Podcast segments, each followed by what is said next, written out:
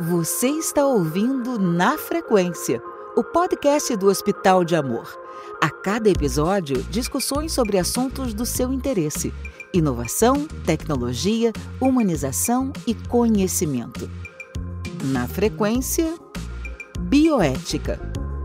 Em comemoração aos 50 anos da publicação do livro Bioética Uma Ponte para o Futuro. Você será provocado a pensar conosco sobre o futuro da humanidade. Sintonize-se e construa essa ponte para o futuro. Olá, ouvintes do podcast Na Frequência HA. Estamos de volta com mais um episódio de Bioética. Hoje, o capítulo 6 do livro do Potter, Conselho do Futuro. Dando sequência aos episódios, eu gostaria de apresentar eh, o nosso convidado de hoje, o Dr. Rui Reis, que é o chefe da pesquisa aqui no hospital, e também o médico de família, Dr. Marcelo Gobo, juntamente comigo, Henrique Moraes Prata, que iremos apresentar este episódio para vocês. O Dr. Marcelo vai iniciar é, explicando um pouco do que é o capítulo 6. Muito obrigado, Henrique.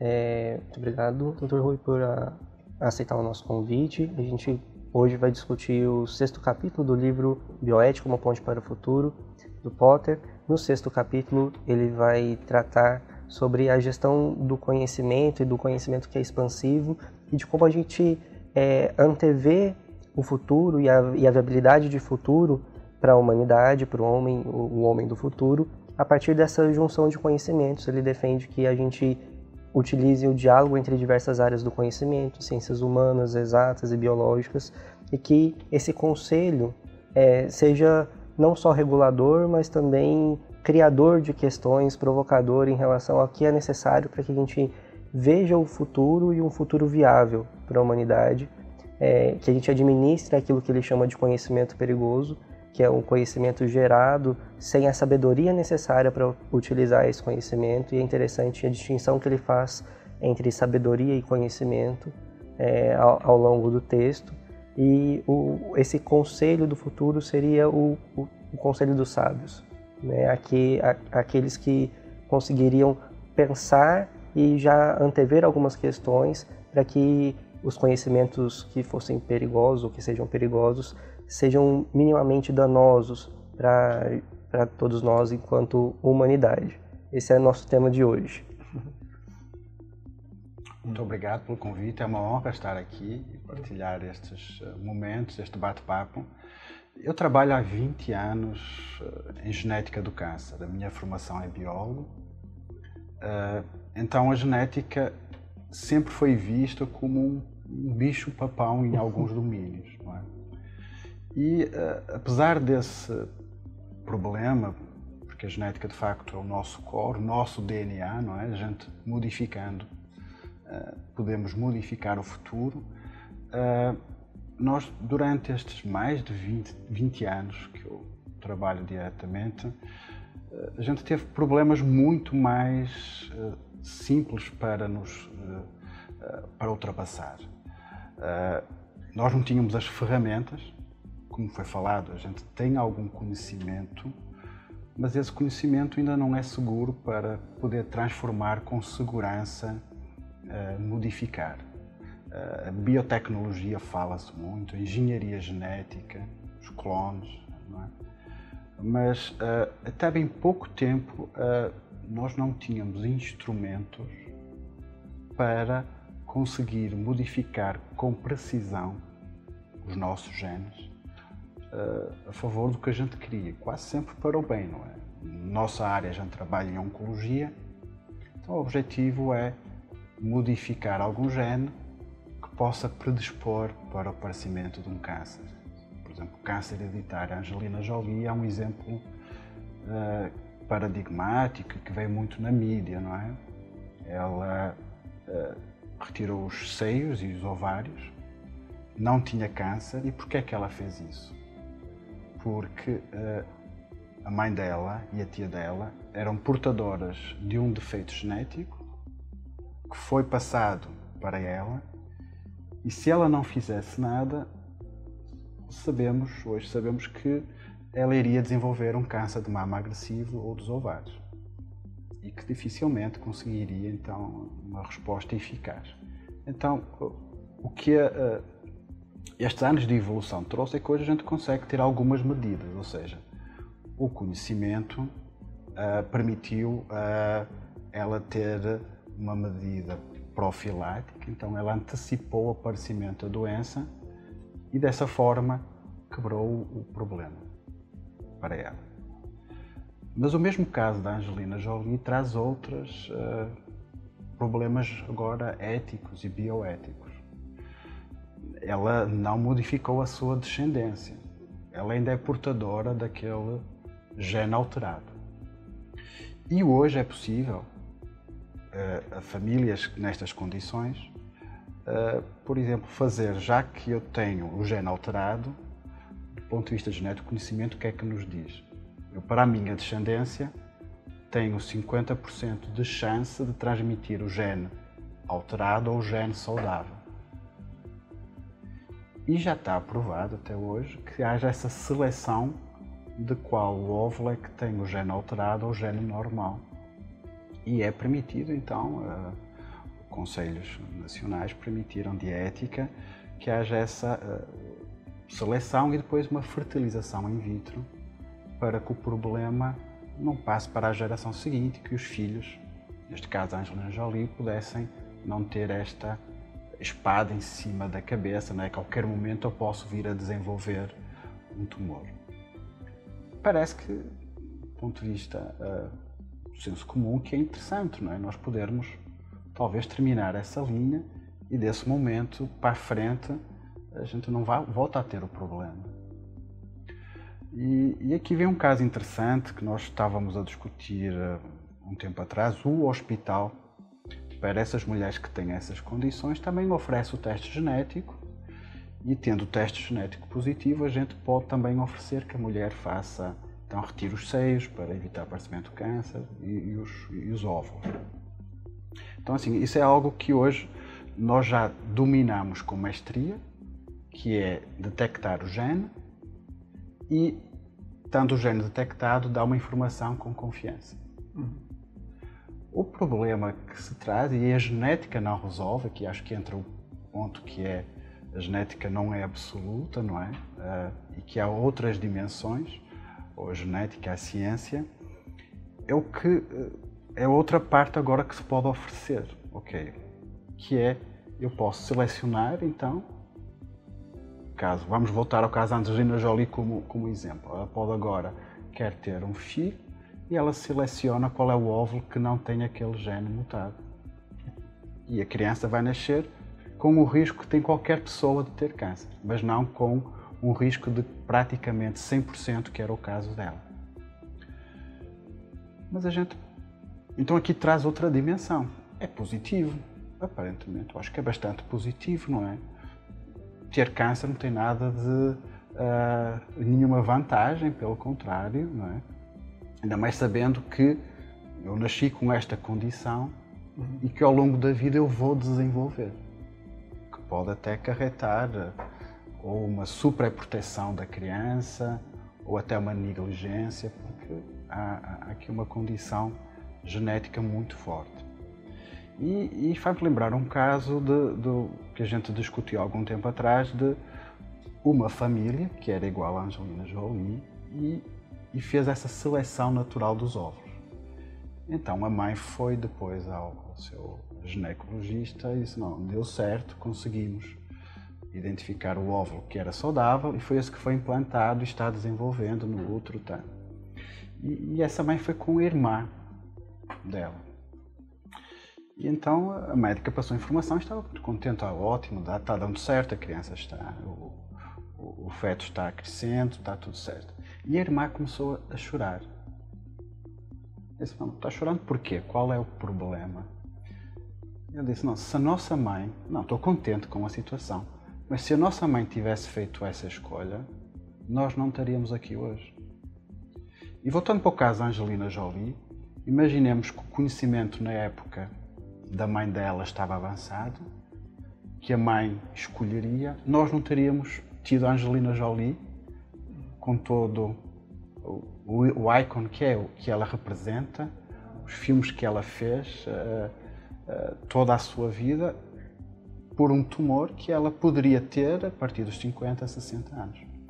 Rui, é, esse exemplo que você nos trouxe me faz pensar em outras duas situações. Né?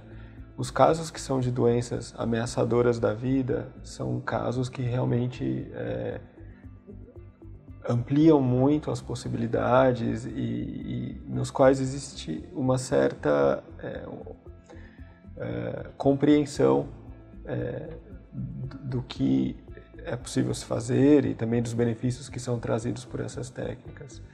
É, existem várias discussões bioéticas sobre é, opções voluptuárias né, nesses cenários. É, e isso nos remete um pouco ao que foi feito no, a teorias do início do século passado e também algumas experiências eugênicas é, que foram feitas é, durante o nacionalsocialismo.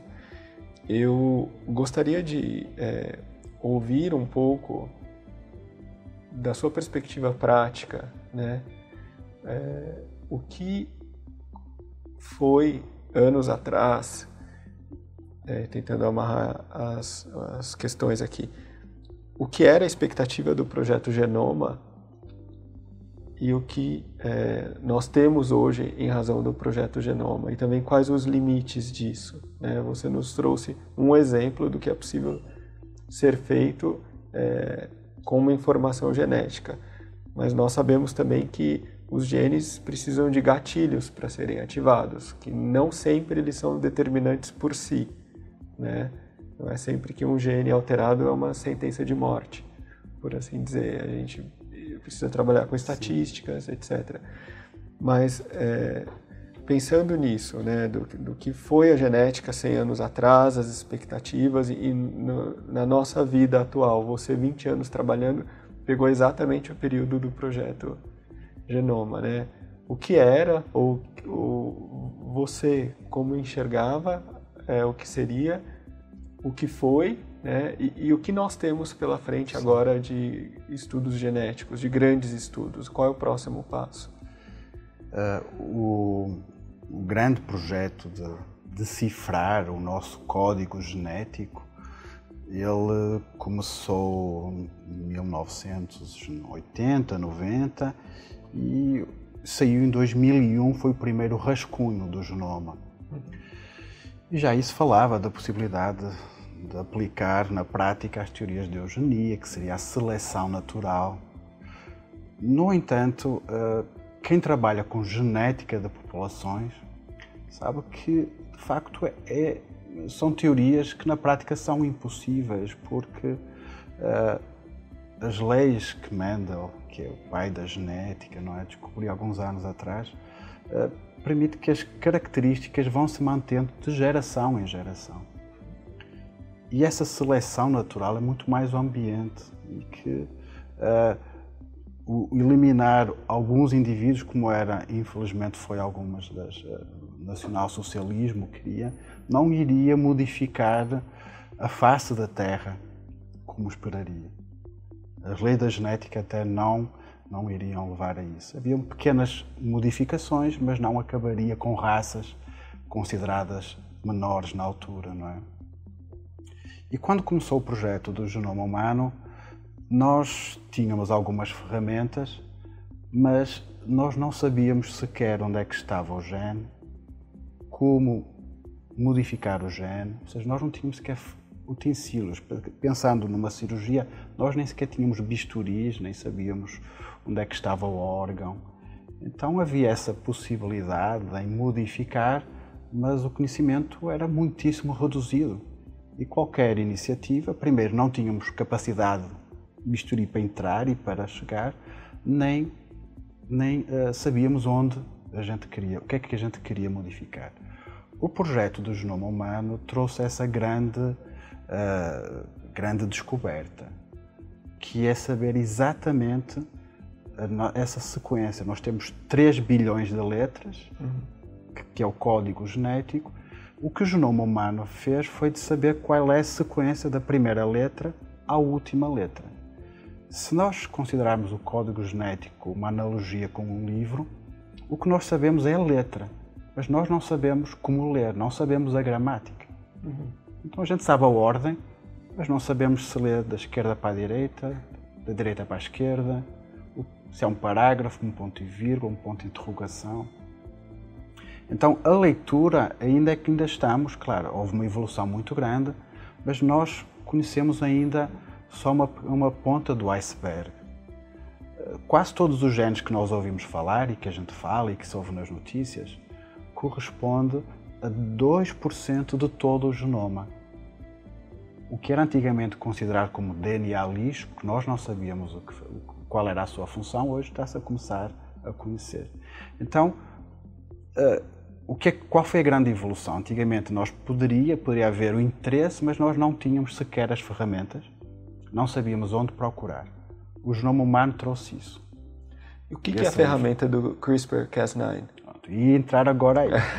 nós não conseguíamos, a gente sabia o que é que estava em cada letra, e já havia a possibilidade da gente conseguir tirar um pedaço de um DNA que está defeituoso, colocar no outro. Só que esses uh, bisturis que tínhamos, essas pinças, não eram precisas. Então, com o melhor da tecnologia no passado, eu tentava ir aqui, mas ele ia aqui, aqui, aqui, aqui. Nós não tínhamos precisão. E isso mudou agora muito recentemente. Uh, e é a beleza da, da ciência, não é? Hoje nós temos, com o CRISPR-Cas9, que é um palavrão, é. não é? é? É como se fossem tesouras uh, do DNA, são tesouras precisas. Com, essas, uh, com este sistema, a gente consegue exatamente saber, eu quero cortar aquele pedaço aqui e só vai afetar aquele pedaço de DNA sem interferir com tudo o resto. Então nós temos hoje já uma precisão muito grande.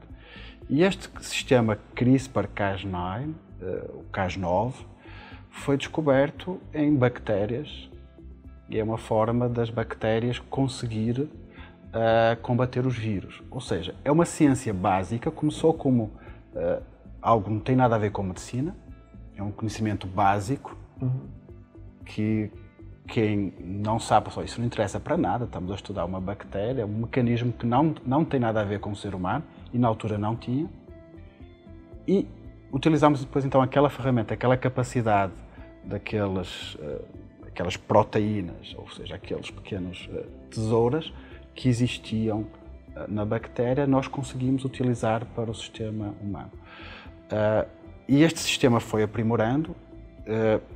hoje sabemos que ele é altamente preciso e nós sabendo qual é a sequência que já sabemos através do genoma humano, com estes anos de evolução nós sabemos para a grande maioria das doenças quais são os genes que estão alterados, que estão defeituosos, e hoje nós já temos então essas, esse bisturi para ir lá e conseguir cortar, introduzir, uh, e que foi uh, patenteado, foram um prémio Nobel. As duas pesquisadoras, duas mulheres que descobriram, francesa, uma dos Estados Unidos, foram receber um prémio Nobel este ano, não da medicina, mas foi da, da, da, da, eh, da química, porque foi um processo químico.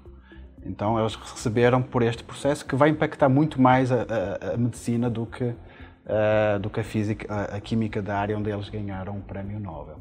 Então este CRISPR-Cas9 é um sistema que é altamente preciso. E quando foi descoberto, foi considerado como, ok, eu consigo, com uma precisão 100% absoluta, só atingir aquele gene que eu quero, aquela sequência. Hoje, com trabalhos mais recentes, sabemos que não é assim tão limpo. Uhum. Ou seja, pode ter também efeitos secundários. Mas aqui abre de facto agora o grande uh, caixa de Pandora. Nós hoje temos à nossa disposição ferramentas que conseguem, de, com uma eficácia tremenda, nunca antes a gente tinha essa capacidade de, em laboratório, modificar o código genético e desta forma modificar como é que nós seremos daqui para a frente. Uh, e houve um episódio muito triste uh, que veio nas mídias, que foi um uh, pesquisador chinês que, a propósito, com a desculpa de evitar uh, que uma criança nasça com uma predisposição para ter, uh, ser infectado pelo vírus do, da AIDS, porque estava, os seus pais tinham, modificou o gene da AIDS no feto. Essa era a desculpa, mas na prática isso hoje não é um grande, nós já temos tratamento eficaz. Uh, esse pesquisador apresentou os resultados da primeira modificação do embrião através do CRISPR. Apresentou os resultados, o trabalho não foi publicado uhum.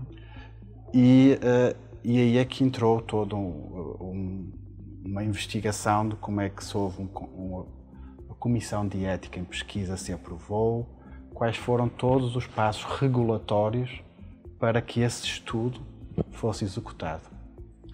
Resumindo um pouco a história, uh, ele foi investigado pelas autoridades chinesas. Estamos a falar de autoridades onde a ética em pesquisa é um pouco pondo, pondo, pondo em questão, é posta em questão, mas ele está preso hoje.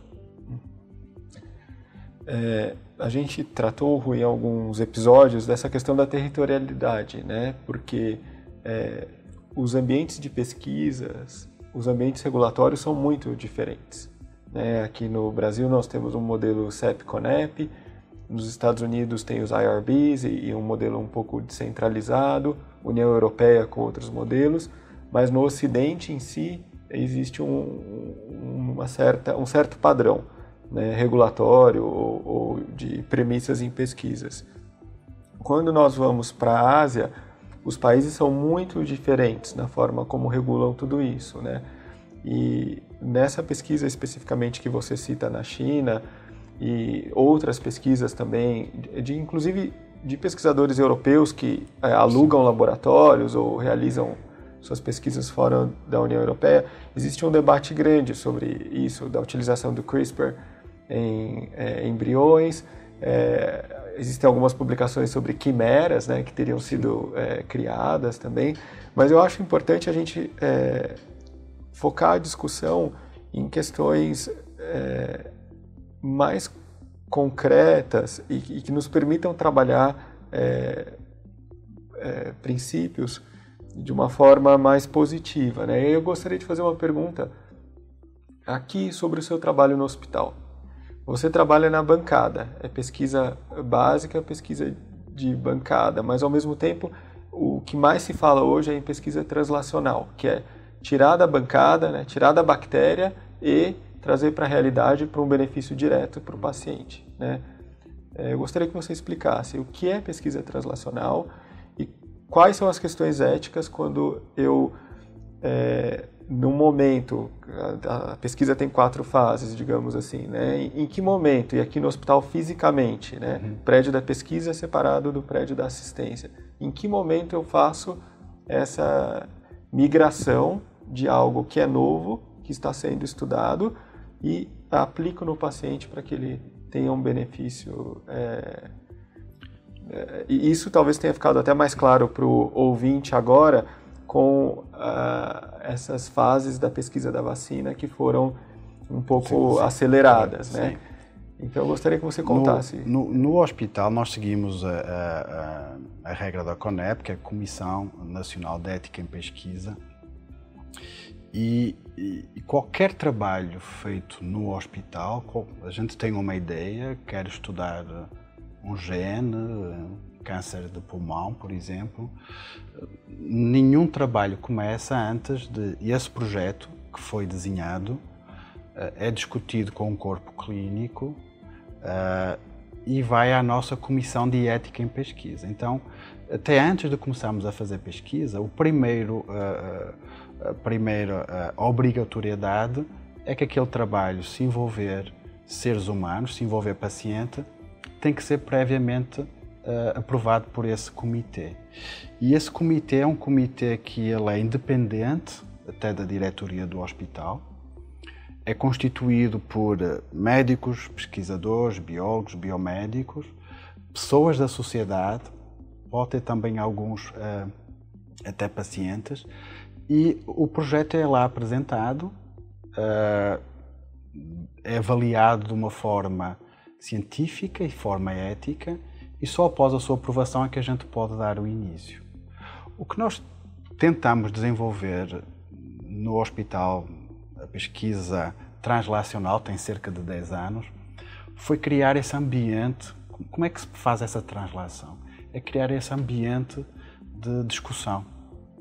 A discussão entre eu tenho hoje uma ferramenta, por exemplo, o CRISPR, qual é o principal problema que nós temos no hospital e desde o início nós tivemos essa preocupação de os problemas que nós estudamos aqui têm muito a ver com o problema, os principais problemas, os principais tumores que são atendidos.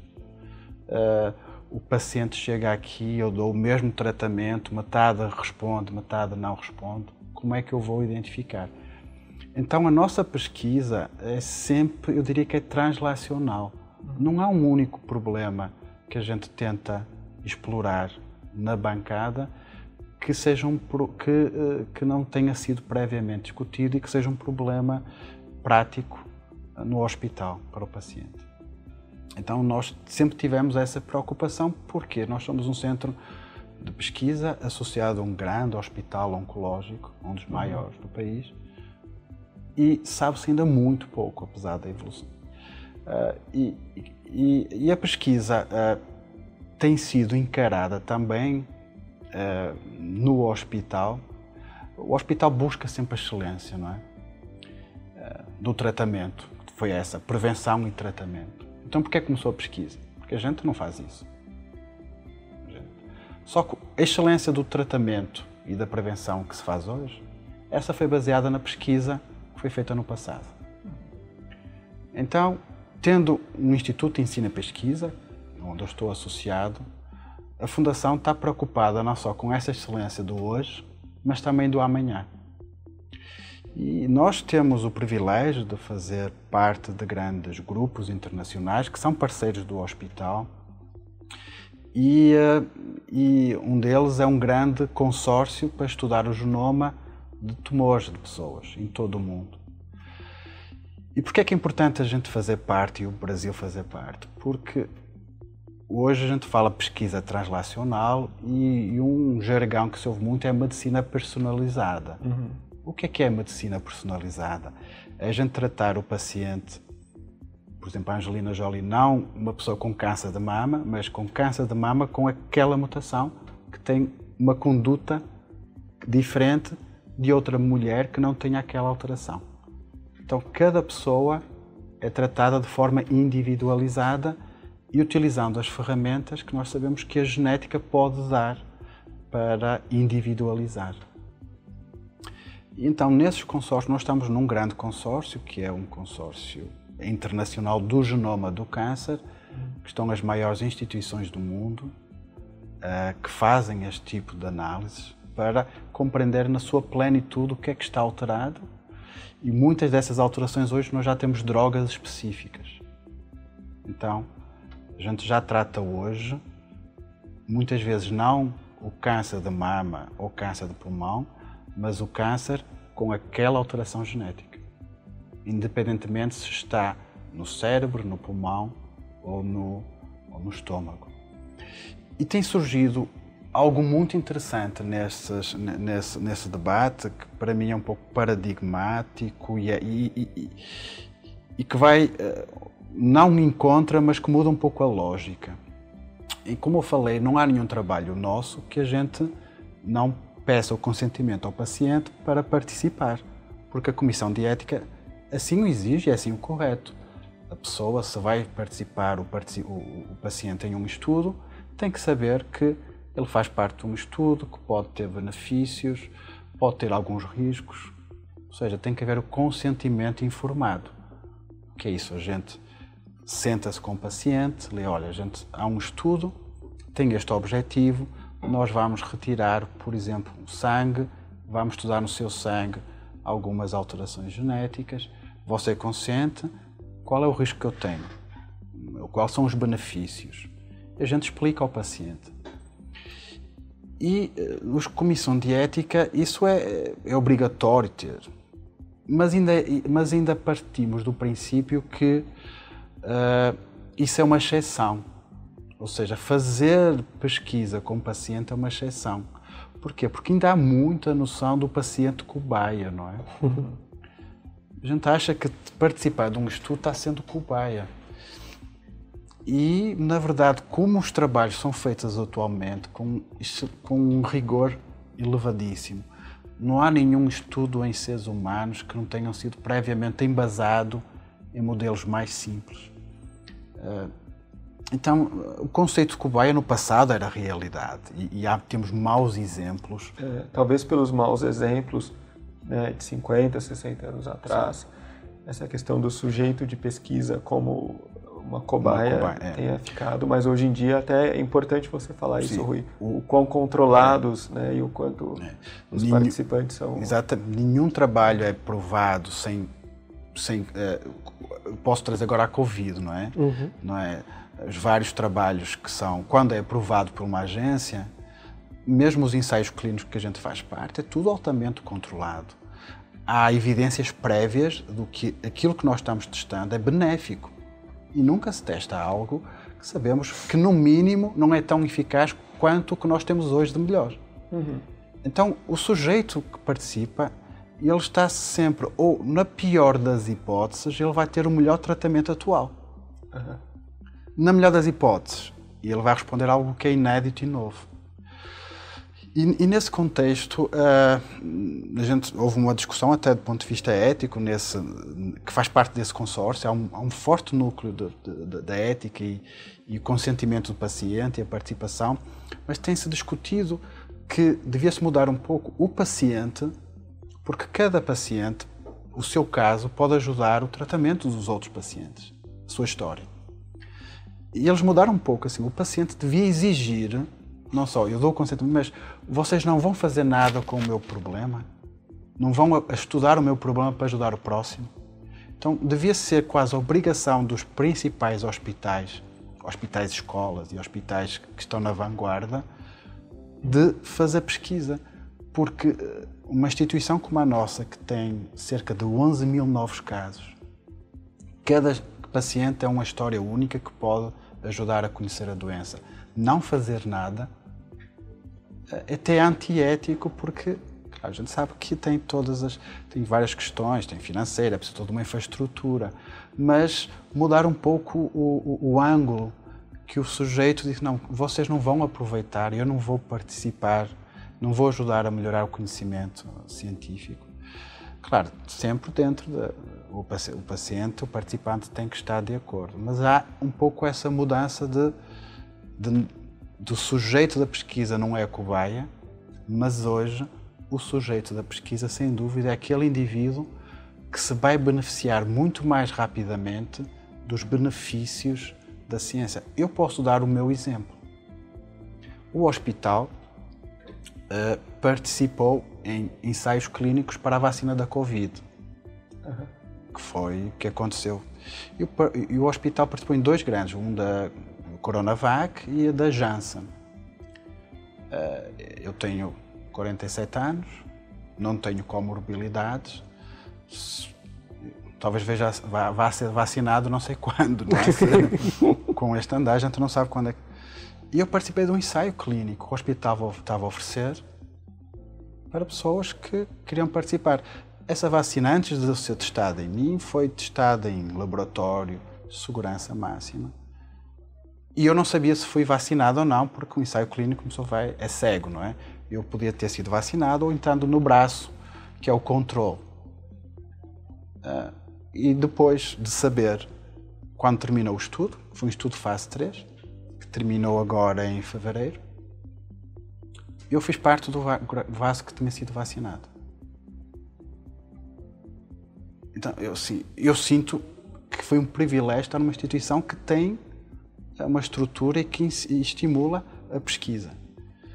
Se eu não tivesse nesse braço, só para os nossos ouvintes, se eu não tivesse sido vacinado, fosse o braço de controle, o projeto está, eh, está estipulado que quem, uma vez uh, finalizado, quem era do grupo controle, que não foi vacinado, teve só uma vacina, vai ser vacinado, logo são os prioritários. Então todo mundo se beneficia.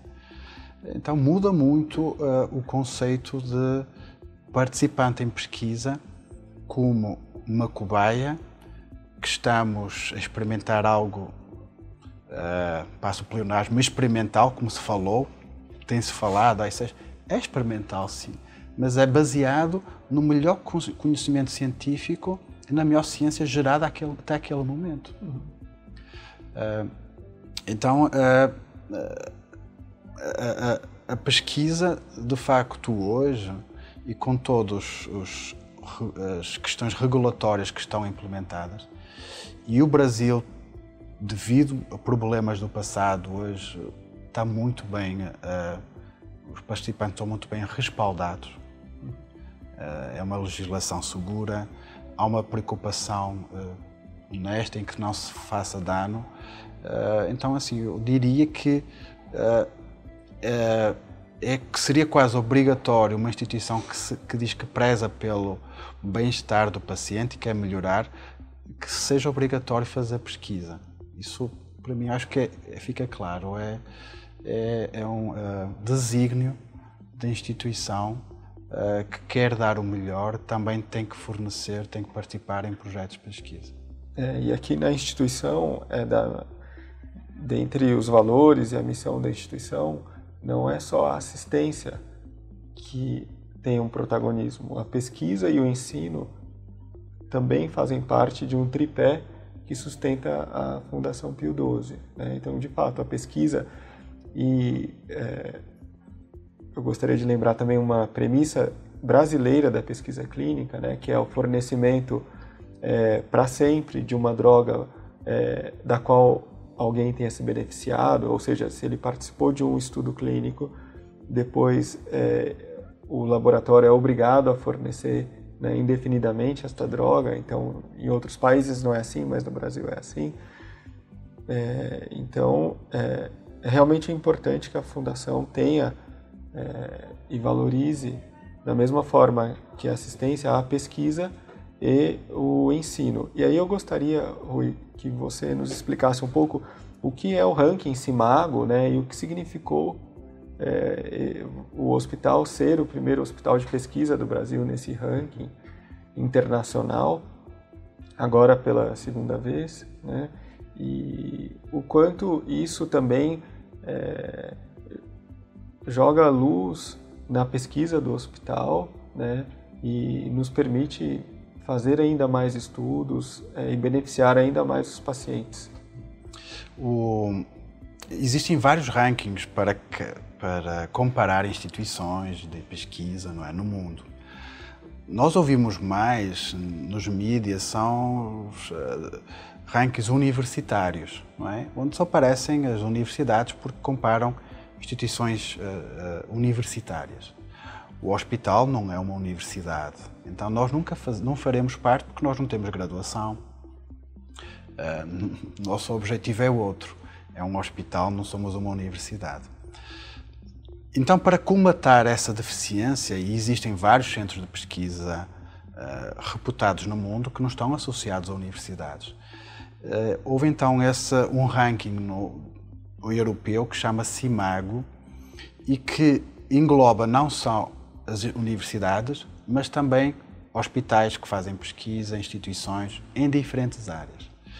E o que este ranking também trouxe de inovador foi, além de considerar o que classicamente é nesses rankings, que é publicações científicas, a gente tem hoje, antigamente era mais difícil, mas hoje com a, com a Covid, esse artigo científico já veio mais para o público, não é? A gente fala, ah, foi publicado este trabalho da Covid, daquele tratamento eficaz. Então, qualquer trabalho que nós façamos, nós temos que apresentar ao público. E qual é o público que a gente apresenta? É os nossos pares, os nossos colegas. E isso encaminha-se para uma revista científica, onde aquele trabalho é avaliado pelo menos por três outros autores que vão aos detalhes, veem se o trabalho foi bem feito, se estava do ponto de vista ético, se aqueles resultados de facto eh, tinham as métricas de, uh, adequadas, uh, se as conclusões estão de facto refletem o resultado e depois isso é publicado e todo mundo pode ter acesso ao resultado. Então, isso é um processo longo, publicar um artigo, porque é fazer toda a parte experimental, todo o estudo, depois escrever, e as revistas mais conceituadas são internacionais e, e têm, uh, então assim, que fazem parte do seu corpo editorial, são dezenas de pesquisadores renomados que depois avaliam e do a chancela, ok, este é um trabalho que tem qualidade, tem rigor. Uh, e para fazer então parte deste do CIMAGO, eles avaliam este, a produção científica, que são estes artigos, mas também trouxeram algo novo, que era inovação, quanto é que daqueles trabalhos podia impactar em inovação uh, e, e o impacto social também. Então são três vetores que são avaliados. 50% é pesquisa, 30% é uh, inovação e 20% é impacto social. Nós não fazíamos parte desse ranking, porque a gente não publicava até artigo. A gente, até 2010, havia publicações esporádicas com a instituição do Instituto de Ensino e Pesquisa e com a pós-graduação, começámos então esses trabalhos a aparecer. E em 2018, eh, nós que não existíamos em 2017, a gente apareceu no ranking como primeiro. O que é que é preciso para aparecer no ranking? Tem que ter um histórico de 5 anos de produção científica constante e de alto nível. Por isso que nós não apresentamos logo. Ele avalia um histórico e de uma maneira correta, não é? A gente sabe que há flutuações. E para avaliar de forma correta temos que ter um intervalo aí de, de alguns anos para ver a consistência. Então a Cimago comparou uh, então todos os institutos do mundo e faz universidades e ranqueia depois por áreas. Tem todo o conhecimento, que tem desde as humanas, as, as ciências exatas, as biológicas, tem a área da saúde, tem a área da economia e quando nós fomos avaliar em 2018 na área da saúde, o hospital era a instituição que se mais destacava no Brasil e na América Latina. E daí para cá nós temos mantido como instituição o hospital líder em pesquisa, eh, não só também no Brasil, na América Latina. Para mim, eu devo confessar que foi uma, eh, uma surpresa.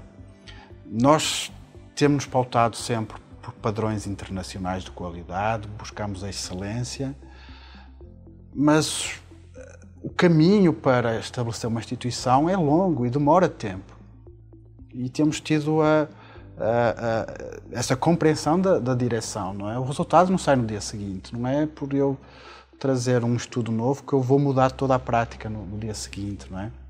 Ou dar apoio. Então, uh, uh, e até algumas métricas. Eu, alguns pesquisadores, no outro dia vi uma da revista FAPESP, que é a grande agência de fomento, e estava falando que para estabelecer um local é preciso 20 anos de estabelecimento. Então, esse é considerado o tempo necessário para uma instituição que começou pesquisa do zero se consagrar.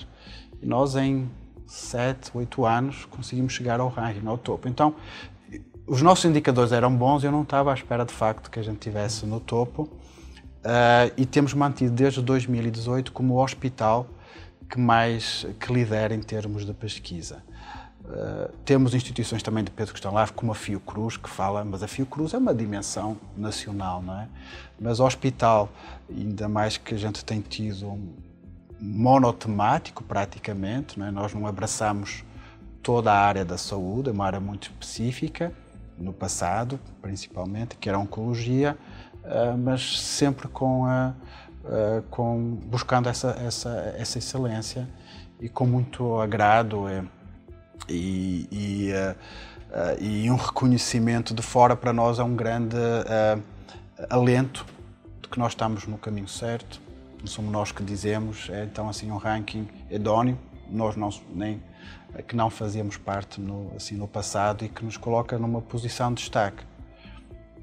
Uh, o que é que isso implica? Para mim é só mais responsabilidade. uh, significa que a gente tem que continuar nessa linha e tal como qualquer projeto que entra na instituição, qualquer agência de fomento que nos apoia, a minha preocupação, além de ficar contente, é da responsabilidade. A gente tem que que aquele investimento que foi feito aqui, que a gente consiga trazer um produto uh, eficaz. Então, a Cimago, eu acho que uh, além do nosso uh, regozijo interno, não é, que a gente está no bom caminho, é também uma marca muito importante que nos promociona e que mostra aos nossos parceiros uh, que a gente está indo bem e que somos instituição que vale a pena colaborar.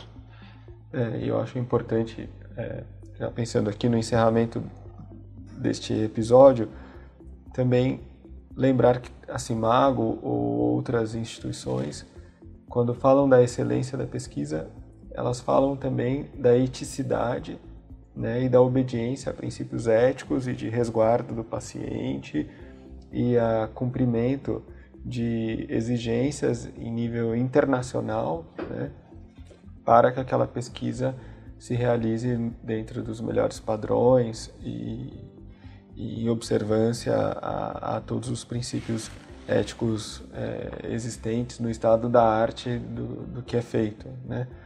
E com o padrão ouro, como nós sempre dizemos aqui, não só de tratamento, mas também padrão ouro de pesquisa e de tudo que é feito na fundação. É, Rui, eu te agradeço imensamente é, por contar um pouco de como é, são tratadas essas pesquisas no hospital, né, como é, isso hoje é, tem a mesma dimensão da assistência, né, e o quanto impacta diretamente na qualidade do tratamento e na sobrevida dos nossos pacientes. É, foi um, uma honra poder contar com a sua participação. Nós esperamos que você venha outras vezes é, nos explicar mais sobre é, pesquisa e, e, o que é feito, que hoje não foi possível contar tudo que tem sido desenvolvido e descoberto aqui no hospital. E eu agradeço também ao Dr. Marcelo Gobo, médico de família, é, por essa participação no capítulo 6 do Potter. E nós encerramos aqui agradecendo e já convidando para um próximo episódio do podcast na frequência HA. Muito obrigado e até logo. Você ouviu Na Frequência, o podcast do Hospital de Amor.